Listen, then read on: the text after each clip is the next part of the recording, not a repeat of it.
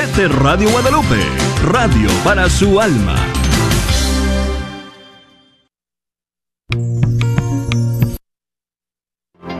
Estimados oyentes de Radio Vaticano y Vatican News, reciban un cordial saludo de Mireia Bonilla en este martes 29 de diciembre, día en el que la Iglesia Católica recuerda la memoria litúrgica de San Tomás Becket, obispo de Canterbury.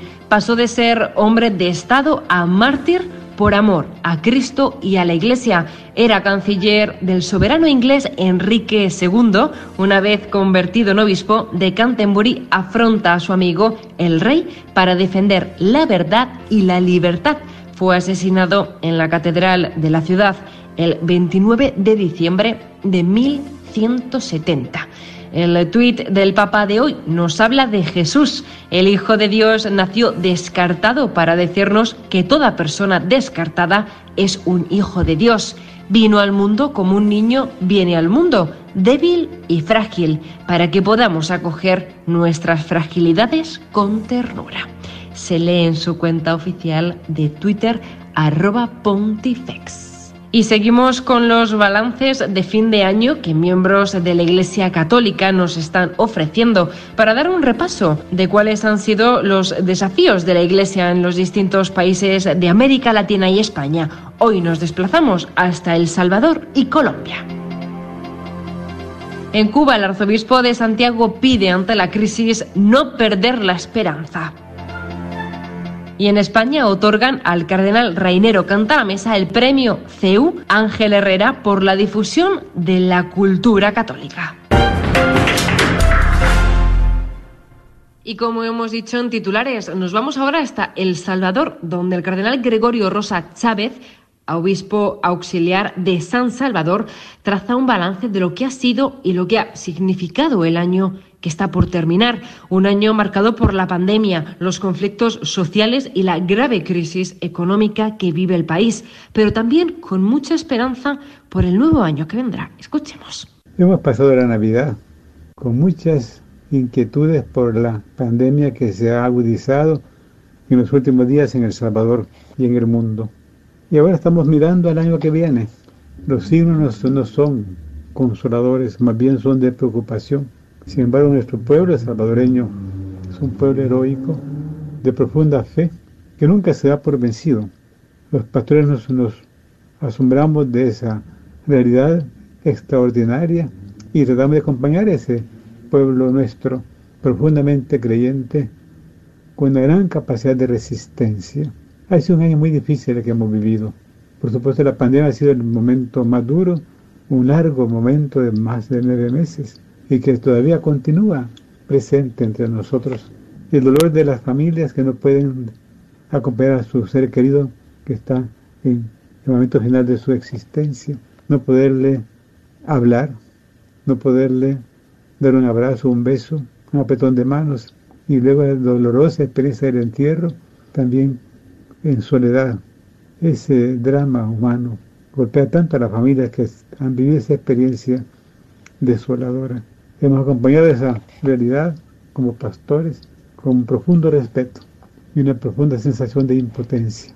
La muerte ha tocado nuestras puertas y aquí viene ya la respuesta heroica de quienes estaban en primera línea atendiendo la pandemia. Los equipos de Santa María hicimos un mensaje en noviembre donde reconocemos esa extraordinaria respuesta. Dice el mensaje, con nuestros llanto agradecemos desde lo más profundo del corazón a todos los hombres y mujeres del personal de salubridad que han puesto su vida al servicio de salvaguardar la salud y la vida de nuestro prójimo, haciendo realidad concreta la fraternidad universal.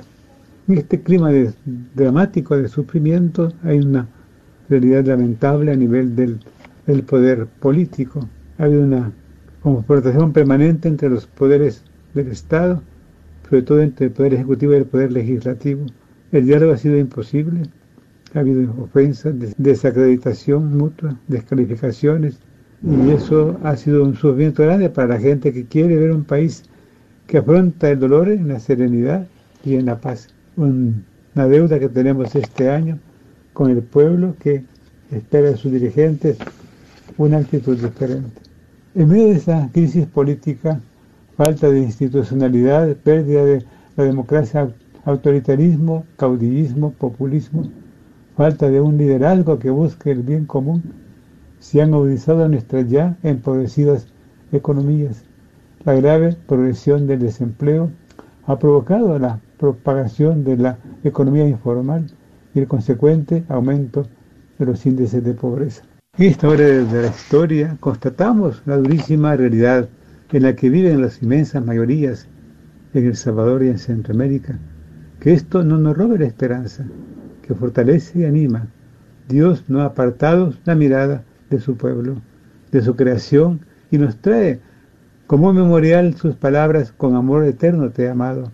Si el mundo llora, si todos nosotros hemos sido atravesados por las lágrimas, el sufrimiento, el dolor, la impotencia, la angustia, porque Dios también llora, como decía el Papa Francisco. El arzobispo de Bogotá y primado de Colombia, Monseñor Luis José Rueda Aparicio, nos hace ahora un balance de los desafíos que ha tenido que enfrentar Colombia, el proceso de paz en medio de la pandemia, la crisis política y económica, las necesidades de los más pobres y la fragilidad del sistema sanitario. Escuchemos. El año 2020 ha sido un año de prueba, de lucha, de dificultad, de exigencia pero ha sido un año de bendición, un año para conocernos, un año para interiorizar. América Latina y concretamente Colombia y la ciudad de Bogotá han vivido un tiempo de muchas dificultades porque el sistema de salud no estaba preparado para responder a la emergencia sanitaria de la pandemia. Ahí se puso en evidencia que es muy frágil nuestro sistema de salud.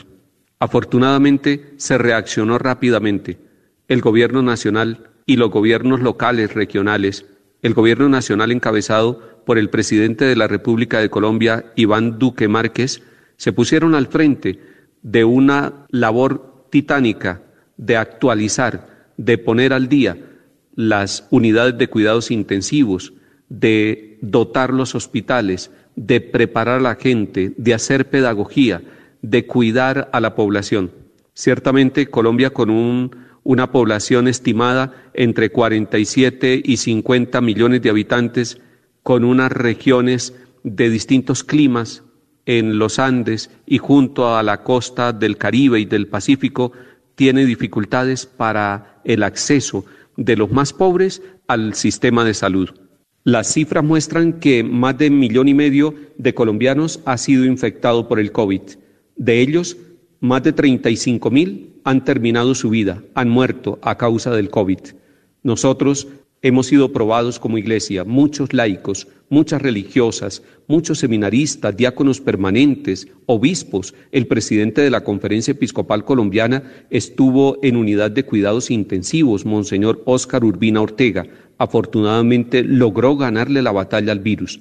Pero en Bogotá, en solo la arquidiócesis de Bogotá, en este año de la pandemia han muerto 25 sacerdotes, algunos de ellos, unos 15, por el COVID. La Iglesia en Colombia en este tiempo de pandemia ha jugado un papel muy importante. Primero, los sacerdotes se han quedado en sus parroquias. Ninguno de ellos ha abandonado ni las parroquias rurales ni las parroquias urbanas en sectores con mucha dificultad causada por la pandemia del COVID. Allí han estado los sacerdotes acompañando el dolor, el sufrimiento y llevando la Eucaristía a través de las redes sociales. Pero además hemos tomado todas las precauciones. Se cerraron los templos durante más de cuatro meses en todo el país, especialmente en la ciudad capital, aquí en Bogotá. Luego se reabrieron con unos protocolos que fueron convenidos entre la Conferencia Episcopal y el Ministerio de Salud. Pero además, la Iglesia ha jugado un papel muy importante con el Banco de Alimentos. Colombia tiene 23 bancos de alimentos liderados por la Iglesia Católica. Hemos pasado de distribuir a los más pobres en el año 2019 una cantidad de 11 millones de kilos de alimentos y hemos pasado a 29 millones de kilos de alimentos durante el año 2020, lo cual ha permitido llevar un signo de esperanza, un alimento oportuno y una ayuda a los sectores más pobres, no solo de Bogotá y sus periferias, sino de todo el país, incluyendo el archipiélago de San Andrés y Providencia, que además de la pandemia ha sufrido los embates de un huracán que ha destruido la infraestructura de esta región de Colombia allá en las islas del Caribe. ¿Qué balance podemos hacer del proceso de paz en el año de la pandemia? Todo lo que se venía implementando ha continuado. En distintos ritmos, el Estado colombiano ha hecho el esfuerzo. Los excombatientes de la FARC están viviendo en las comunidades, reinsertándose y además optando por el camino del partido político FARC. Sin embargo, han muerto muchos de ellos, han sido asesinados, muchos de los que dejaron las armas, y han sido asesinados también en Colombia durante el año 2020 más de 250 líderes sociales, hombres y mujeres. Es un balance duro, sin embargo no perdemos la esperanza. Sabemos que hemos optado por el camino de la paz y de la reconciliación, que algunos no están convencidos y que otros se oponen a estos procesos. Sin embargo, los colombianos hombres y mujeres de fe y de bien queremos luchar por la vida y por la paz y por la reconciliación y la Iglesia colombiana llama a buscar esos caminos permanentemente. El primado de Cuba, Monseñor García Ibáñez, en su mensaje de Navidad, habla de la difícil situación de escasez y carestía como consecuencia de la pandemia de COVID-19 y de la natural confusión e incertidumbre provocada por los profundos cambios económicos anunciados por el gobierno para 2021. La difícil situación en Cuba no solo por los efectos de la pandemia, sino también por las reformas que desde el primero de enero de 2021 darán un giro sin precedentes en la economía cubana, han dado una nota diferente a las fiestas natalicias y de fin de año. Así lo expresa el arzobispo de Santiago de Cuba, Monseñor Dionisio García Ibáñez, en un mensaje radial por las fiestas natalicias, donde expone las principales preocupaciones de los cubanos ante los cambios que se avecinan, al tiempo que llama a no perder la esperanza y acercarse a Dios. A la situación económica que está afectando a nuestras familias y pueblo, el aumento de los precios, la carestía de la vida y la escasez de productos de primera necesidad, dice Monseñor García Ibáñez, se añade la inminente y rápida implementación de los nuevos y profundos cambios económicos, anunciados y esperados desde hace mucho tiempo. En efecto, las reformas anunciadas ya desde 2013 por el exmandatario Raúl Castro fueron finalmente refrendadas a mediados de este mes por el presidente Miguel Díaz Canel y comprenden la unificación monetaria, la modificación del sistema salarial y de pensiones y la eliminación de los subsidios alimentarios y de otros servicios que han caracterizado las garantías sociales en los últimos 60 años. Bajo el nombre de Tarea Ordenamiento, las reformas, según el primado de la Iglesia cubana, son de una tal magnitud de incidencia que ya tienen y tendrán consecuencias en el futuro de la vida de cada persona, familia y el país en general, al punto de hacer necesaria una fuerte campaña de información por parte del gobierno a través de los medios de comunicación para explicar a la población la naturaleza y alcance de los mismos. Es natural entonces que estemos viviendo momentos inevitables de confusión e incertidumbre, reconoce el prelado cubano que recuerda las delicadas y difíciles experiencias que ya ha atravesado el pueblo cubano y que, sin embargo, siempre ha sabido encontrar nuevos caminos para resolver los problemas y superar las dificultades. El próximo 22 de enero, durante una ceremonia en línea, el predicador de la Casa Pontificia, Raniero Cantalamesa, creado cardenal el pasado 28 de noviembre, recibirá el premio CEU Ángel Herrera por difusión de la cultura católica.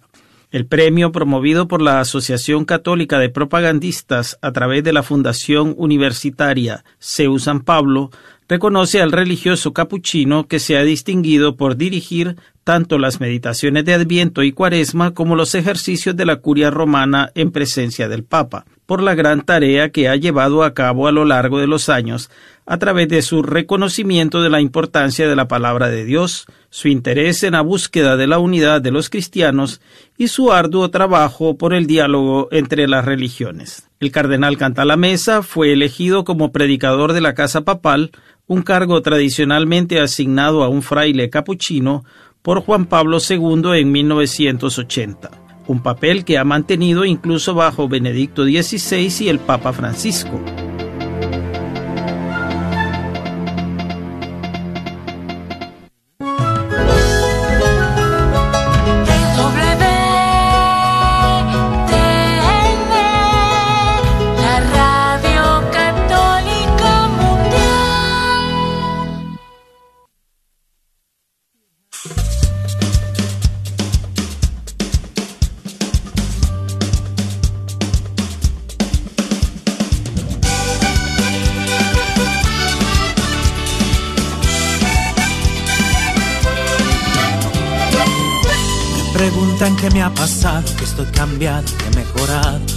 Digo que no fue magia, fue por su gracia que estoy de pie. Me preguntan por el secreto, que no estoy quieto, que estoy bailando. los problemas no me han golpeado, sigo cantando así como ves, así como ves. No ha sido por mí, ha sido por obra de Jesucristo que vive en mí. Así como ves, no ha sido por mí sido por obra de Jesucristo que vive en mí.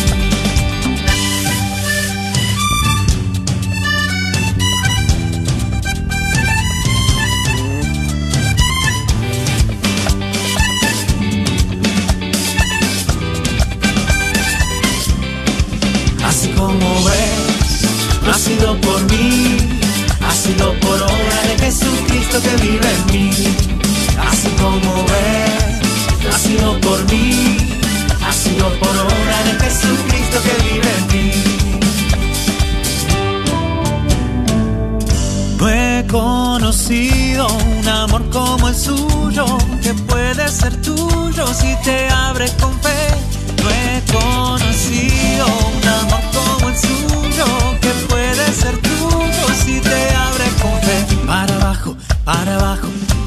se nos va la tristeza, para abajo para abajo, para abajo se nos va la tristeza, para arriba, para arriba, para arriba con Jesús en la vida, para arriba, para arriba, para arriba con Jesús en la vida, para abajo, para abajo, para abajo se nos va la tristeza, para arriba, para arriba, para arriba con Jesús en la vida, para abajo, para abajo, para abajo se nos va la tristeza, para arriba, para arriba, para arriba conocido un amor como el suyo, que puede ser tuyo si te abres con fe. No he conocido un amor como el suyo, que puede ser tuyo si te abres con fe. Así como es, no ha sido por mí, ha sido por obra de Jesucristo que vive en mí. Así como es, no ha sido por mí ha sido por obra de Jesucristo que vive en mí. No he conocido un amor como el suyo, que puede ser tuyo si te abres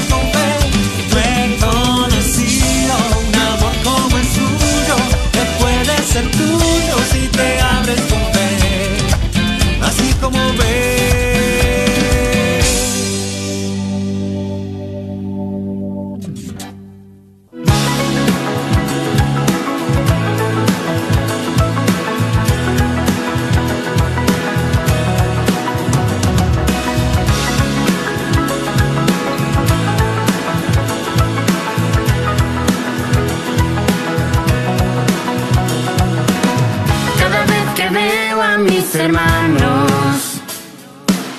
Veo la belleza de tu creación. Compruebo que me cuidas y me amas. Mi vida te la entrego, oh Señor. Porque tú lo haces todo nuevo. Nada es imposible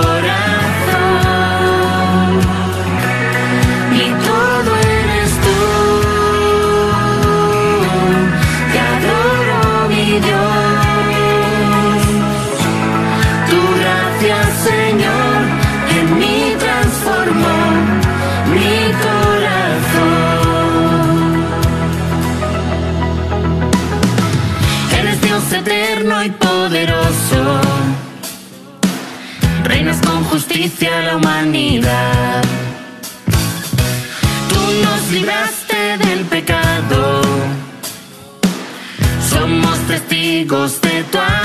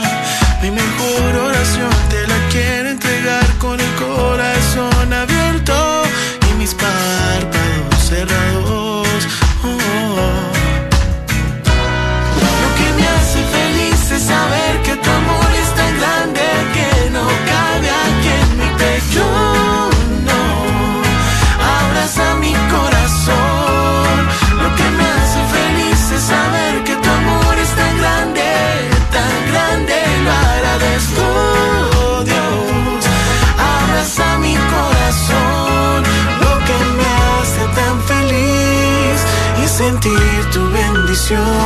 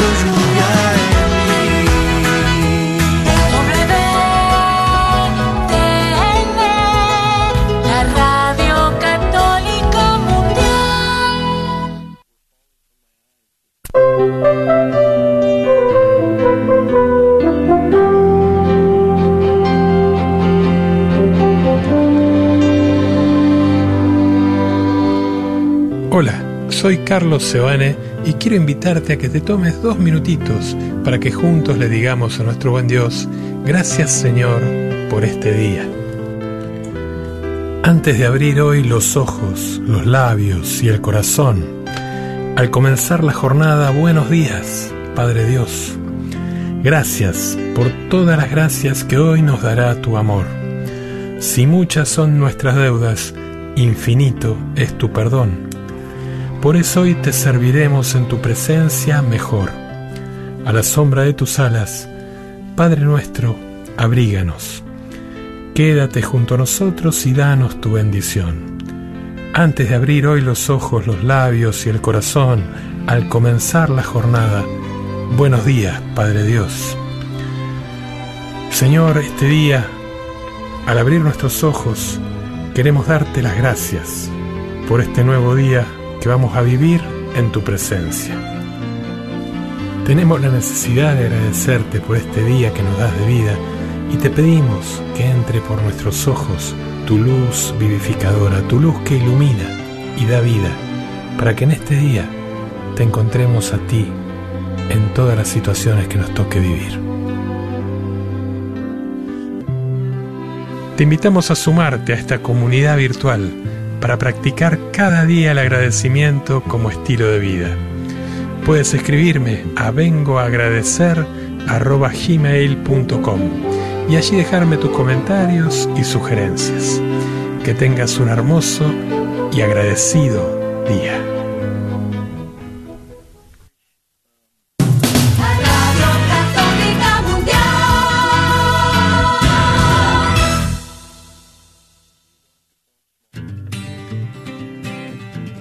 ¿Qué significa ser iglesia? Somos la iglesia. Todos, o sea, yo también. ¿Que no la iglesia es el edificio? ¿El de aquí o cuál edificio, padre? Es el edificio espiritual que forma el Espíritu Santo cuando somos bautizados. ¿Formados por quién o qué? Porque si la iglesia es el cuerpo de Cristo, entonces Él es la Es cabeza. la cabeza y nosotros somos el cuerpo y donde quiera que Él vaya, allá estaremos nosotros. La iglesia somos todos. Jesús, María y José. Sí, también.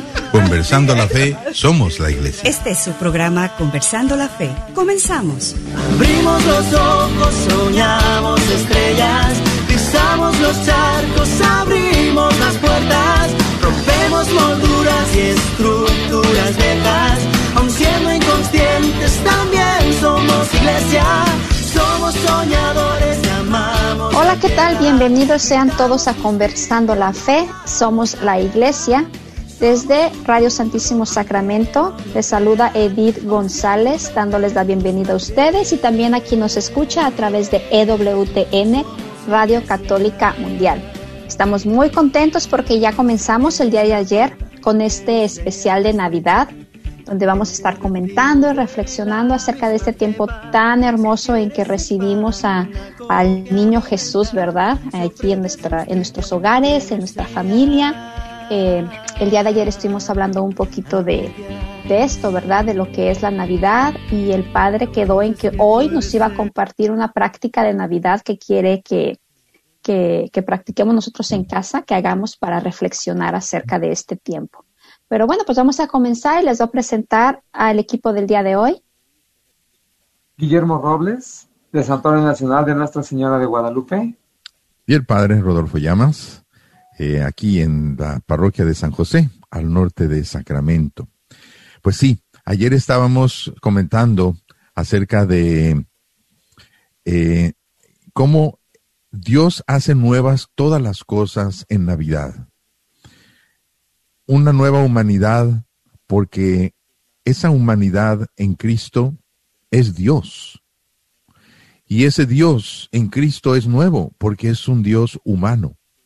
En el cielo jamás habían visto a un Dios humano, pues ahora ya es un Dios humano. Los ángeles están con la boca abierta de ver a un Dios que se hizo un ser humano y que ahora sentado a la derecha del Padre está como un hombre ocupando el lugar del Hijo. Fíjense hasta dónde ha llegado el ser humano, hasta dónde Dios de la mano lo llevó para llegar hasta ese lugar a la derecha de Dios, en el trono a la derecha del Padre. Pues, pensando en todas estas cosas, fíjense, yo quisiera pedirles a los papás, especialmente si, si ustedes papás que me están escuchando, que nos están escuchando aquí, tienen hijos pequeños, aprovechen el nacimiento. Los niños, yo no sé, tienen cierto, cierta atracción grandísima para el nacimiento. Los niños los acercas y mientras más grande sea el nacimiento, mejor mientras lleno de cositas, mientras lo hagas así como muy vivo, los niños se embelezan viendo un nacimiento. Aprovechen, papás de familia. Aprovechen y háblenles a sus hijos pequeños de la Navidad. Y comenten la verdad de la Navidad en casa. Es más, hagan como un juego que a mí me gusta mucho. Yo de hecho, me van a decir que estoy loco, pero yo me compré un muñeco un muñeco eh, que parece un bebé. Seguramente ustedes lo han visto. Estos muñecos que lo más parecido a un bebé, que lo puedes envolver en una cobija y que lo abraces. Esto es lo que se llama composición de lugar. Porque si tú agarras, muchas veces los niños de los niños Dios que ponen allí en los nacimientos no parecen recién nacidos son unos niñitos que ya están muy vivarachos, así con los ojos bien abiertos, unas pestañotas grandotas y ya con la mano que te está bendiciendo. A mí, sinceramente, esos niños no me ayudan mucho, porque no, en realidad no son reales. Está bien, pues que bueno, los hace muy bonitos, sus caritas y todo, pero no, no, no fue así el niño Dios que María tuvo en sus brazos. Agárralo el bebé, agarro, o si tienes un recién nacido, pues muchísimo mejor. Si, tienen un, un, bebito de meses allí en, en, en casa, pues mejor. Pónganlo como en un pesebre. Agárrenlo. Así era el niño Dios. Así era el niño Dios. Con pañales y que se hacía pipí. ¿eh? Y popó. y muchas veces, muchas veces, eh, los, los villancicos te ponen así como un, un lugar demasiado romántico y encantador, pero pregúntale a María. Por ejemplo, hay un canto por ahí que dice que en el portal de Belén huele a perfumes y a rosas. Pregúntale a la Virgen si olía perfumes y a rosas. Olía boñiga de vaca y de burro, porque había animales allí, era un pesebre. Ay, así métete. Huele a paja, huele a... claro que, que estaba limpio, estoy segurísimo que, que José y María limpiaron muy bien el lugar, eso sí, porque no eran cuachalotes, ¿verdad? No eran sucios. Entonces, este, en un lugar así, limpiecito, preparado por, por el, mismo San José y la Virgen, la Virgen como pudo, porque pues estaba, estaba embarazada. Pero eh, estoy segurísimo que San José pues se, se esmeró en limpiar allí el lugar. Pues así imagínatelo y háblenlo, abracen al niño. ¿Cuántas veces ustedes han estado eh, visitando a una mamá que acaba de tener a su hijo? A lo mejor en su caso, a lo mejor hasta en el mismo hospital. Y tiene allí al bebecito. ¿Cuántas veces yo estoy seguro que le has preguntado a esa mamá, ¿me dejas cargarlo? ¿Por qué no se lo dices a María? Díselo a María. ¿Me dejas cargarlo? Y María lo alarga en sus brazos y te lo da. Toma, por supuesto. Estás abrazando a Dios. Eso es realmente espeluznante, pero espeluznante de una manera positiva, súper positiva. Estás abrazando a Dios. Dios es un humano. Y Dios se quiso presentar así, como nos dice este texto, para que no le tuviéramos miedo. Dios no nos creó para regodearse en nosotros y esclavizarnos y, reprimirnos. No, Él no nos quiso hacer así. Él nos quiere que convivamos con Él como su Padre y que, y que estemos en su casa eternamente. Por eso es que su Hijo se hizo hombre y llevó su humanidad al cielo para hacer del cielo nuestra casa, la casa de nosotros los seres humanos. ¿Sí me entiende lo que les quiero decir? Claro que A sí, ver. padre, muy hermoso, muy hermoso, de veras que no se lo puede imaginar. y, ¿Por qué no pues, hacer eso con sus, con sus, con sus, eh, su- con sus hijos, inclusive ya mayores? Allí sí que me gustaría ver la cara de un teenager, ¿verdad? O de un hijo tuyo de, de, de, de 15, 18 o 20 años que esté ahí viviendo contigo. A ver, agarra a ese muñeco con forma de bebé y dile, hagan, imagínense que están en el pesebre con María y dile a María, ¿me lo prestas? Y cárgalo. A ver qué cara pone tu hijo mayor al cargar, al cargar ese muñeco como, como si fuera un bebé y que ese bebé sea el mismísimo Dios. ¿Qué le preguntarías? A ver, Memo. Y justa, yo justamente le iba- yo justamente le iba a comentar eso, digo, pues no tiene que ser un bebé, puede ser un hijo grande, porque, oye, como usted lo está comentando ahorita, los, los, los jóvenes de hoy, pues como que se les acerca a uno, como que los abraza y como que, como que ellos mismos se hacen así como que a un lado, ¿no? Comparado que cuando eran chiquitos, eran toda una pegajilla que no se los podía quitar uno de encima en todo momento, ahora como que se van separando. Y sí, verdaderamente pasan, ah, hay cosas diferentes, pero yo creo que es un buen, eh, es un buen experimento, podríamos decir, o una buena prueba, ir a agarrarlo como si fuera un bebé y pensar como usted lo dice, ¿verdad? Yo lo voy a hacer, futuro, lo voy a hacer y eh, tal vez en el programa más adelante les comento qué sucedió. Pero, este, pero sí me entiendes, ¿no? O sea, que tengas ahí un muñequito como si fuera un, un bebé de, de, de meses y que se lo pases a los brazos de tu hijo teenager. A ver qué cara hace, cómo se comporta. Piensa que la Virgen María te lo está prestando. ¿Qué harías tú con este niño? ¿Qué le preguntarías? ¿Qué le preguntarías a María? ¿Qué le preguntarías a José? Eso es, eso es una, un ejercicio espiritual muy bonito que podríamos hacer en casa. ¿No te parece? Claro. Sí, padre, suena- ¿vas, Memo? No, dale, dale, dale. No, esto a mí se me venía a la mente que yo también cuando, cuando mis niñas estaban más chiquitas, yo no sé, se me olvidó y ahorita qué bueno que me recordó porque este año no lo hice y creo que lo va a tener que seguir haciendo. Como ya crecieron, pues uno piensa que ya, ¿verdad? Pero pues no es cuando más tiene que seguir uno, pero lo que nosotros hacíamos cuando estaban chiquitas era cuando íbamos armando precisamente el nacimiento en casa, íbamos poniendo todas las piececitas íbamos platicando de, precisamente del el nacimiento de Jesús.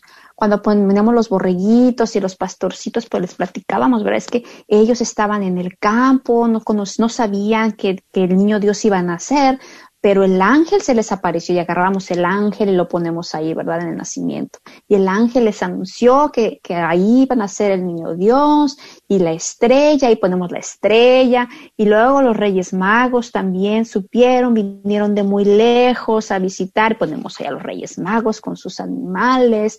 Y bueno, o sea, vamos contando toda la historia de como una, como una pastorela, ¿verdad?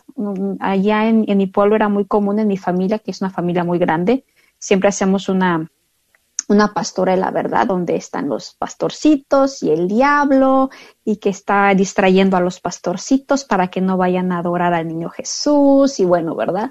O sea, hace así todo una, una, una historia cómica, pero que realmente pues, nos ayuda y especialmente a los niños a captar lo que realmente fue ese nacimiento de Jesús. O sea, que, que, que a los más humildes, a los pastores, a ellos fue a los que se les reveló primero, que también vinieron magos de diferentes, de lugares lejanos que nos representan a todos nosotros, que todos, o sea, hasta ellos que eran reyes se dieron cuenta de que Él era Dios hecho niño, ¿verdad? Y así poco a poco les contando la historia, poniendo los, las piezas de, hasta el diablo, ¿verdad? Y siempre en mi nacimiento nunca falta el diablo. Mi suegra me dice, ¿cómo pones el diablo en el nacimiento? Le digo, pues es que estaba ahí, estaba enojado, estaba enojado, pero ahí está. Pongo al diablo y al ermitaño que también estaba esperando, ¿verdad? A que naciera el niño Jesús. Y bueno, todas estas cosas, los animalitos y todo. Y como usted dice, padre, los niños captan desde chiquitos todo eso y es algo que se les queda y, no se queda nada más con los regalos, porque mis niñas ya esperan, o sea, obviamente esperan sus regalos, pero siempre, y ahora me va a tocar a mí poner al niñito Dios y, y lo vamos a arrullar y ahora vamos a hacer, o sea, ellos ya saben realmente desde pequeños cuál es el significado de qué es lo que, lo que celebramos, cuál es la verdadera fiesta.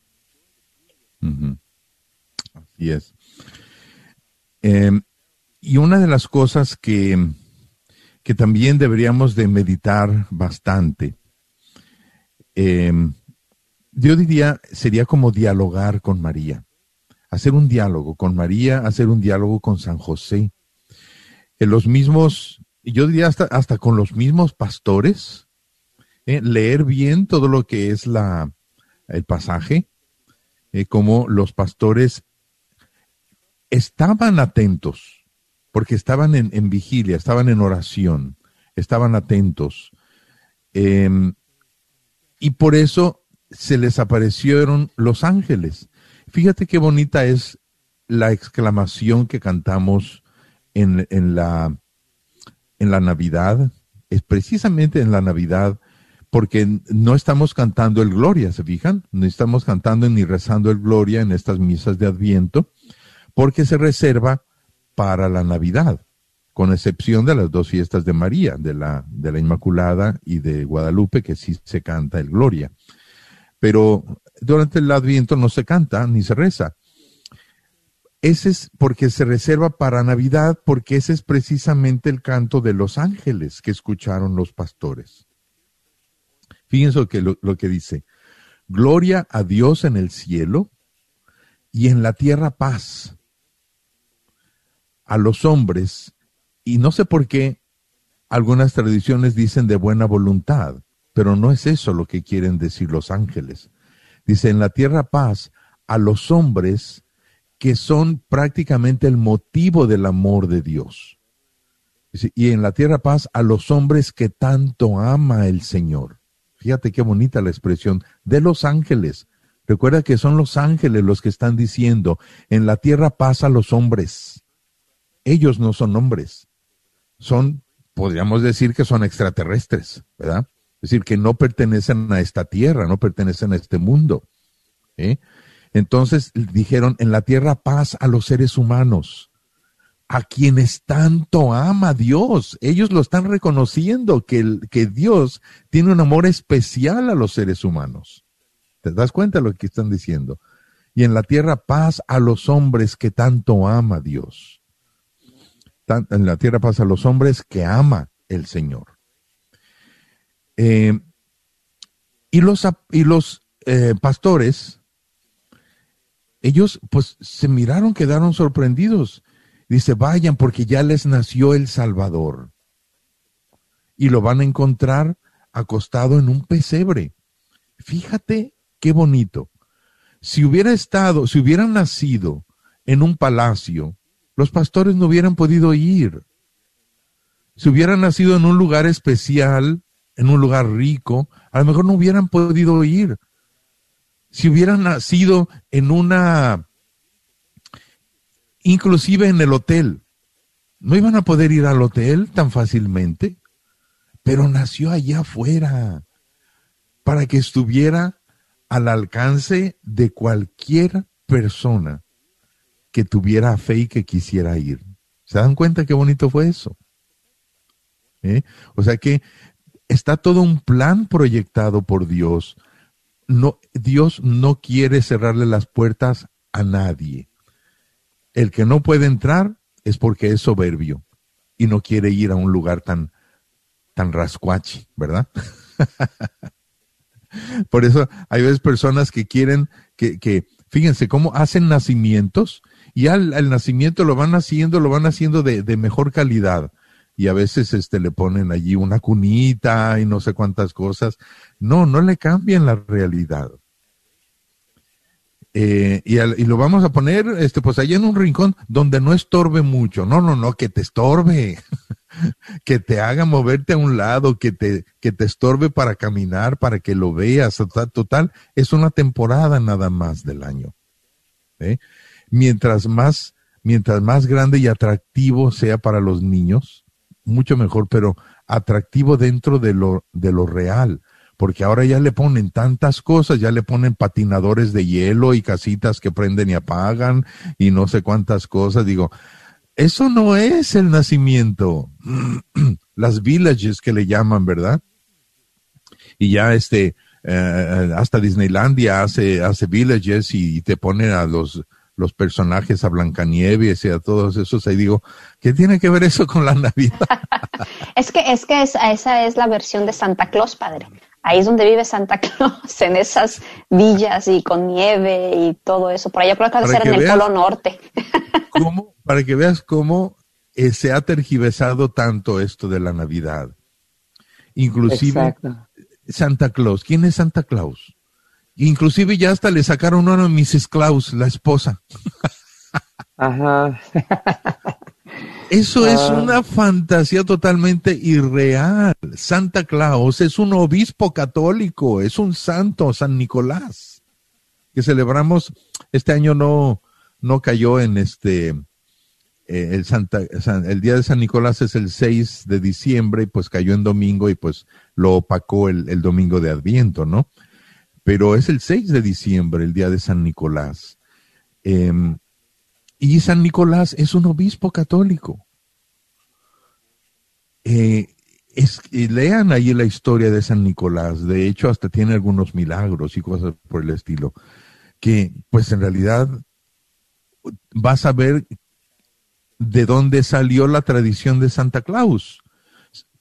Claus es, la, es el apócope de Nicolaus. Nicolaus, Claus. ¿ok? Eh, y Santa, pues yo no sé por qué Santa, pero bueno, es San Nicolás. Eh, él, él tenía unos um, amor por los niños y por los ancianos. Entonces él durante el año iba guardando regalos y él llevaba regalos en Navidad. Agarraba su trineo porque pues es del, de allá en las, en las, en las áreas donde neva mucho y usan trineos. Agarraba su trineo y lo, lo cargaba de, de, de, de paquetes con regalos para los niños huérfanos de su, de su parroquia, de su parroquia, no de su diócesis. y este y a los ancianos. Entonces le llevaba y por eso está la imagen del de San Nicolás llevando mm, regalos a regalos. los niños y los también, padre, creo que también, precisamente, que también él vestía de rojo, pues porque era la vestimenta del obispo y tenía su barba blanca. Entonces, Exacto. de ahí, de ahí se agarraron, ¿verdad? Exacto, sí, de ahí salió este Y no volaba. no, no, no. No, no, no era un trineo volador, no, no. Pero bueno, de ahí lo hicieron, ¿no? A mí últimamente he visto ahí unas imágenes muy bonitas de un Santa Claus que está arrodillado ante el pesebre. Ese me encantó. O un Santa Claus Padre. que está arrodillado ante la cruz. Y, y creo que lo de los regalos, digo, dentro de todo, no es malo, ¿verdad? O sea, no es malo ah, hacer un regalo, comprar un regalo para alguien, darle un regalo, pero se convierte en la prioridad Sí, a veces exacto. el regalo, tanto del que lo va a dar como del que lo va a recibir, se convierte en la prioridad. Y entonces ahí donde, donde dicen que se convierte en la Navidad, no, que dice que dice, ah, dice por ahí un dicho que dice que es Navidad, no vanidad. Exacto. Ah, Ajá, exacto. Ahorita que mencionas eso de los regalos, Memo, también algo que yo les decía cuando les platicaba a mis niños del catecismo, esto de la Navidad y que pues era el, el cumpleaños del niñito Dios y que pues no recibía regalos. Y me empezaban a preguntar a los niños, pero es que ¿cómo le vamos a dar regalos al niñito Dios? Pues está en el cielo, ¿cómo le vamos a mandar un regalo hasta allá? O sea, bueno, es que Él no más está en el cielo, está también aquí con nosotros. Si tú juntas dinero, así como le compras un regalo a tu mamá, a tu papá, a tu hermano, compras uno y tal vez se lo das a un niño que está en un orfanato o tal vez compras una chamarra para un señor, un homeless que esté en la calle y se lo das. Es como si se lo dieras a Dios. Digo, al niñito Jesús le pone muy contento y esos son los regalos que le podemos dar. Un sacrificio de algún día no voy a comer esto, lo que voy a gastar en, en un videojuego lo voy a usar mejor para dárselo a los pobres o digo, esos son los regalos que son para el niñito Dios. Y, pues sí, realmente lo que podemos también inculcar a nuestros niños, o sea, desde chiquitos, que el dar a los más necesitados en Navidad es el mejor regalo que le podemos dar a, a- al niñito Dios. Y fíjate que esta es una de las cosas que nosotros tenemos de ventaja. La, el- la primera venida de Cristo, pues es la Navidad. Y esa Navidad, yo he estado comentando ahora en las homilías, en las misas, que esta, esta primera venida se divide en millones, millones de venidas. Porque eh, tú eres el mensajero, algo así como, como Juan el Bautista, que preparas el camino de Cristo para que nazca en otros corazones. ¿Te fijas qué bonito? Que nazca en otros corazones. O sea, la primera venida de Cristo en ese corazón se está realizando. O sea, la primera venida de Cristo se multiplica en millones porque es la entrada de Jesús a cada corazón. Su primera venida. La primera venida de Cristo es personal, es individual. La segunda venida va a ser grande y va a ser para todos al mismo tiempo. El que no lo, ha el que no lo haya recibido ya en su corazón, las lleva de perder, ¿m? porque se lo va a encontrar como un ser desconocido y como un juez, que yo no le abrí la puerta. Y este va a ser el peligro. ¿m? Y sin embargo, eh, si tú ya lo tienes en tu corazón y ya lo amas, entonces ya no va a ser alguien desconocido, ya va a ser alguien que tú ya, ya, ya está conviviendo contigo. ¿Te fijas? Y es muy bonito. Entonces, eh, esta primera venida, nosotros somos parte, importante de esta primera venida. Para nosotros ya no estamos esperando a un, a un, este, a un Mesías desconocido como, como en aquellos tiempos cuando llegó. Ah, Pues te aseguro que yo, te digo, te aseguro que ni la misma Virgen sabía cómo iba a ser. Que se estuvo preguntando tanto tiempo, ¿verdad? Pues, ¿cómo va a ser este, este Dios que van a ser, este hijo mío que van a ser? ¿Cómo va a ser? Entonces, ella fue como al, al, al, al empezar a convivir con ese bebé, empezó a darse cuenta, pues es una persona normal. Dios vino a ser un ser humano normal para divinizar nuestra vida. Fíjate qué bonito. Nuestra vida normal se diviniza. Yo pienso que hasta la misma metida de pata que hicieron, esto vamos a hablarlo yo creo que para, para el próximo programa, eh, solamente el adelanto, la metida de pata que hicieron los, los santos reyes de ir al palacio de Herodes, que se dieron cuenta que allí no era, se habían equivocado, pero les sirvió para hacer el contraste entre un rey mundano y el Mesías. Mm. Ahí les dejo prácticamente como de, de tarea. Ah, Ya nos adelantó, ya nos adelantó lo de los Ajá, Reyes Magos lo que para sería la próxima, la- el próximo programa, ¿verdad? Pero sí, es importante saber eh, por qué fue que, que los, los, estos sabios de Oriente se equivocaron. ¿Cómo fue que se equivocaron? ¿Por qué se equivocaron? ¿Y de qué les sirvió ese error? Bueno, Qué bueno que pues, se equivocaron, vamos se a ver mañana. Exacto. se nos Qué bueno que se tiempo. les fue el rumbo, se les perdió la estrella, ¿verdad? Pero pues bueno, vamos a seguir ah, hablando de esto mañana. Muchas gracias a todos ustedes por estarnos siguiendo en estos especiales que tenemos, ah, tuvimos de Adviento, que tenemos de Navidad, para empezar un próximo año con muchas sorpresas. Tenemos una sorpresa muy, muy bonita para empezar el, el- el próximo año, si Dios quiere. Pero bueno, les agradecemos muchísimo que estén con nosotros y también los invitamos a que nos dejen sus preguntas y comentarios en nuestra página de Facebook, Conversando la Fe, o en correo electrónico, conversando la fe, arroba radiosantísimosacramento.com. Y sin más, nos despedimos. Se despide de ustedes Edith González. Guillermo Robles. Y el Padre Rodolfo Llamas que les da la bendición en el nombre del Padre y del Hijo y del Espíritu Santo. Amén. Amén. Hasta la próxima.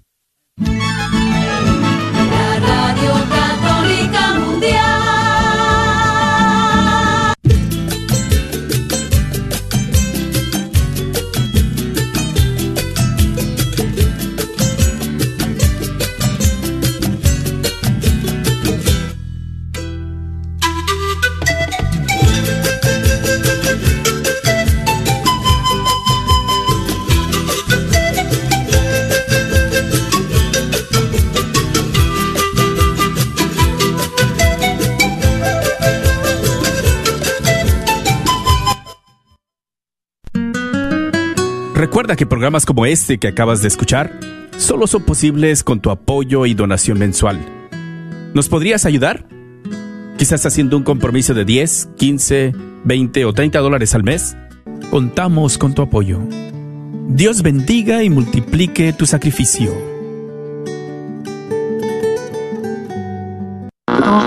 ¿Sabía usted que nos puede sintonizar las 24 horas sin interrupciones? Y usted se preguntará, ¿y cómo es eso? Pues mire, conéctese por su computadora a www.grnonline.com y ahí podrá encontrarnos KJON. O si no, también por su celular, descargue la aplicación Guadalupe Radio Network. Así que no hay pretexto, hermano, sintonícenos las 24 horas. La red de Radio Guadalupe lo estamos esperando. ¿Quieres comprar o vender tu casa? Yo soy Esther Fernández con JP Associates Realtors y te puedo ayudar con el proceso. Si eres comprador por primera vez, te podría ayudar con la asistencia para el enganche. Trabajo con personas que tienen DACA, ITIN, llámame. Los intereses están bajísimos. Mi número de teléfono es 214-845-1753. 214-845-1753. Este es un patrocinio para la red de Radio Guadalupe.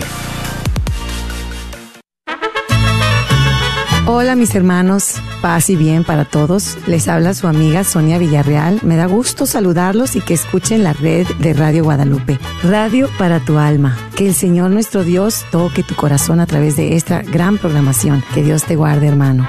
Ya llegué, ya estoy aquí.